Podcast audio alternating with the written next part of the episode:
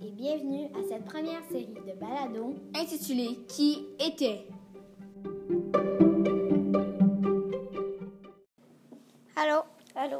as-tu déjà entendu parler de Thomas Edison? Euh, non, pas vraiment. Une autre petite question. Avez-vous de la lumière chez vous? Ben oui. Ok, ben, est-ce que tu vois où j'en viens? C'est Thomas Edison, l'inventeur de la lumière électrique et de la pile alcaline. Ah oui, c'est ce que Thomas Edison faisait dans son enfance pour passer le temps?